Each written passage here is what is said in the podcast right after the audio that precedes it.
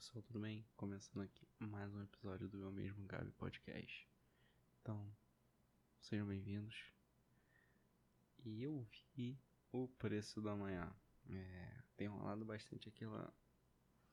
Já é, já é histórico, né? Sobre essa aquela metáfora do bilionário e grão de arroz e as horas, quantos dias você vive. E eu falei, ah, vou ver esse filme aí, ele já tava na minha lista há muito tempo pra ver, né?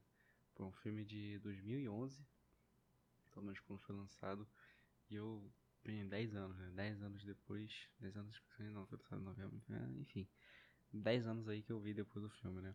É, vamos lá. É, só para conceituar um pouquinho né, a história do. Pre...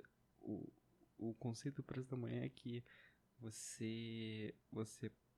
A, a moeda comercial é hora. Né? Então, tipo, o tempo é precioso, o tempo é dinheiro. E de fato, tempo é dinheiro nesse filme. Aí, para contextualizar um pouquinho do filme, usando a metáfora do, do grão de arroz, né? Só rapidamente, é, vamos supor que mil reais você compra um saco de arroz que é 3 quilos.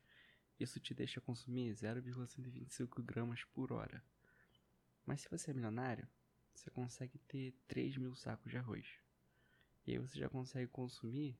Calma aí que eu fiz a conta. Você já consegue consumir 125 gramas a hora. Que é um. É até ok. Mas aí quando você é bilionário, você consegue consumir 125 mil gramas de arroz a hora. É. Ou seja, você tem 0, 125, 125 e 125 mil. Quais são os três? Claramente aí os três contextos. É, cara, você vai morrer. Cara, você precisa se planejar, senão você vai morrer. E você não vai morrer.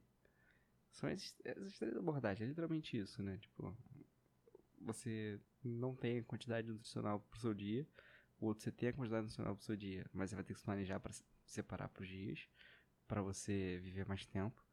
E o outro é, cara, tu, 125 mil, é, tu não vai morrer agora, tu vai viver muito tempo, tu vai conseguir suprir suas necessidades diárias e vai embora. Pode ir, esquece.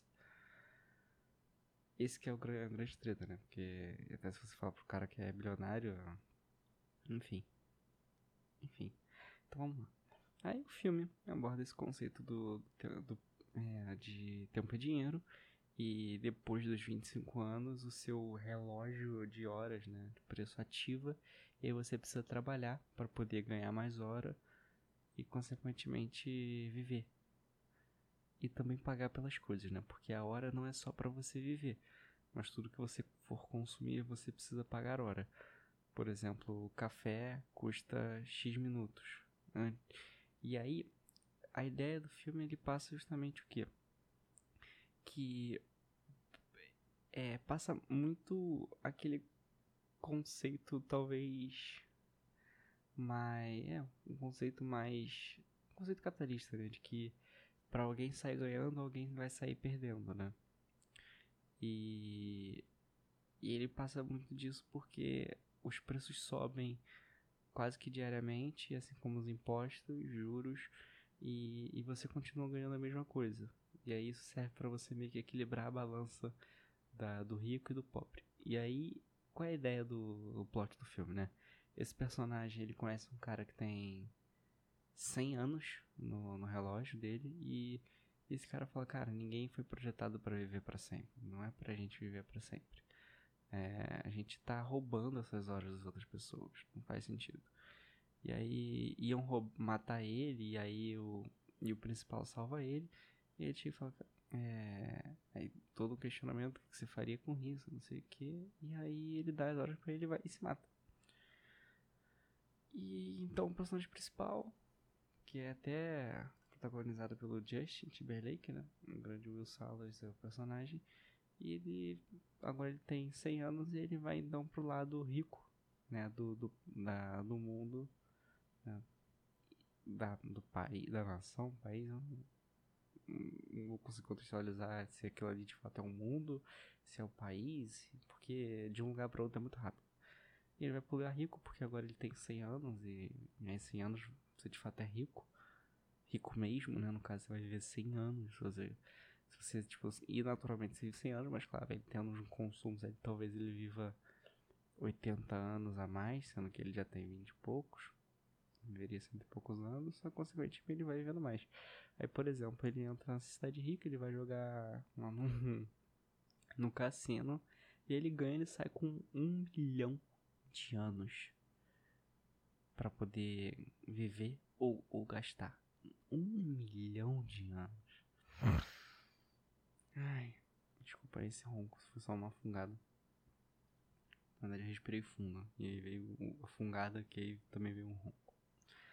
Mas. E aí, vamos lá. E aí ele conhece a. Nossa, esqueci o nome da personagem. Mas ele conhece uma moça que. Que é filha do desse cara que tem muita grana, né? E ela. Ela meio que já sente atraída por ele porque ela percebe que ele veio de outra, outro lugar, de um lugar pobre. Ela fica olhando, fica fascinada por isso, né? Não, não necessariamente atraída, mas ela fica fascinada e, e rola meio que um, um interesse. E aí, quando ela conhece ele, vê toda a realidade dos pobres e, e a vida que ela vive e tal, e ela percebe essa injustiça, principalmente quando o, o Will pede o resgate dela e eles não dão o dinheiro que seria dado tipo para a população viver tipo uma hora a mais. E ele não dá e ela fica e aí meio que o choque de realidade bate nela e ela fica nossa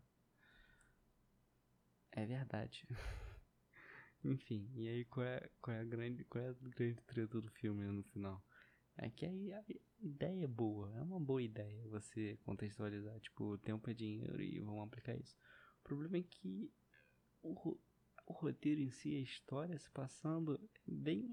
É, bem. Hum, não sei. Super questionável. Tipo, o filme acaba com, com eles roubando bancos, vão roubando milhão e vão distribuindo, isso vai criando uma destabilização econômica. Sim, aconteceria isso mesmo, né? Mas. E você resume então: ah, não, então a solução para poder desestabilizar a economia, meio que trazendo mais justiça para todos, é vamos roubar. Vamos roubar os ricos e vamos distribuir para quem não pode. Aquele velho, aquele velho conceito do Robin Hood, né? Gente, você não, isso para mim não é uma resolução final. Vamos cometer crimes e, e salvar o mundo. Não. Não é um, um bom final. Não é um. Não, gente. Fora que, tipo, e aí durante o enredo tem um policial que tenta prender eles e tal, e o policial ele veio da zona pobre e ele não entende o que o Will tá falando, mas quem entende é o parceiro dele, tipo, o quê? E aí ele meio que ia viver se ele pegasse as horas diárias dele, horas, di é, horas diárias dele, só que aí ele fala, não, esquece. E aí ele morre porque ele esqueceu de pegar as horas. E você fica, gente, calma aí. É, tem vários furos aí que te faz questionar. Não, sorte, coincidência. É um filme. É um filme e a gente aceita porque é um filme. É, todo conceito é, é, um filme, pelo menos até, até onde a gente, a gente vive aqui em 2021, né? Mas, ok. É, então, a minha nota final pro filme é nota 3. 3. 3,3,5, vai, 3,5, porque a ideia foi boa, só não foi muito bem realizada, né? É... E assim, eu não vou nem criticar os personagens, porque os personagens são até bons eles têm a, a, história deles, o drama de cada um e como isso de fato influencia na formação do personagem. O problema é que desenvolvimento, a história e as coisas que acontecem em volta são fracos. São realmente fracos. Que não te fazem. É... Principalmente a conclusão, né? A conclusão final, para mim, foi a pior coisa. Mas é isso. É... A ideia é boa e a história é fraca. Então, acho que 3,5 tá ok pro filme. É... E é isso. É isso. Assim, veja um filme. Não é ruim, tá? Não é, não é um filme ruim porque ele vai te dar essa visão do tempo é dinheiro e a proporção de quanto, quantos anos vive um e a realidade de um pobre. Tem uma cena que é, que é até, tipo assim, a pessoa tá andando na rua, ela já aceitou que ela não tem que fazer, ela morre, e a pessoa tá morta no meio da calçada. É, é um choque de realidade que até mostra um pouquinho sobre o mundo como a gente vive hoje, né? Qual é a grande. Qual é uma das realidades que, do mundo. E é isso. Veja um filme te traz, te dá uma noção um pouquinho sobre essa questão do da, da diferença desproporcional entre uma, uma classe uma classe baixa até uma classe média e de fato a galera que é da, da classe da mais alta riqueza, né, digamos assim. E é isso. É, vou ficando por aqui. Espero que tenham gostado. Muito obrigado a todo mundo que escuta aí os podcasts. E é isso. Fiquem bem, tenham um ótimo dia, uma ótima tarde, uma ótima noite, uma boa semana. E tamo junto. Nos vemos e até a próxima.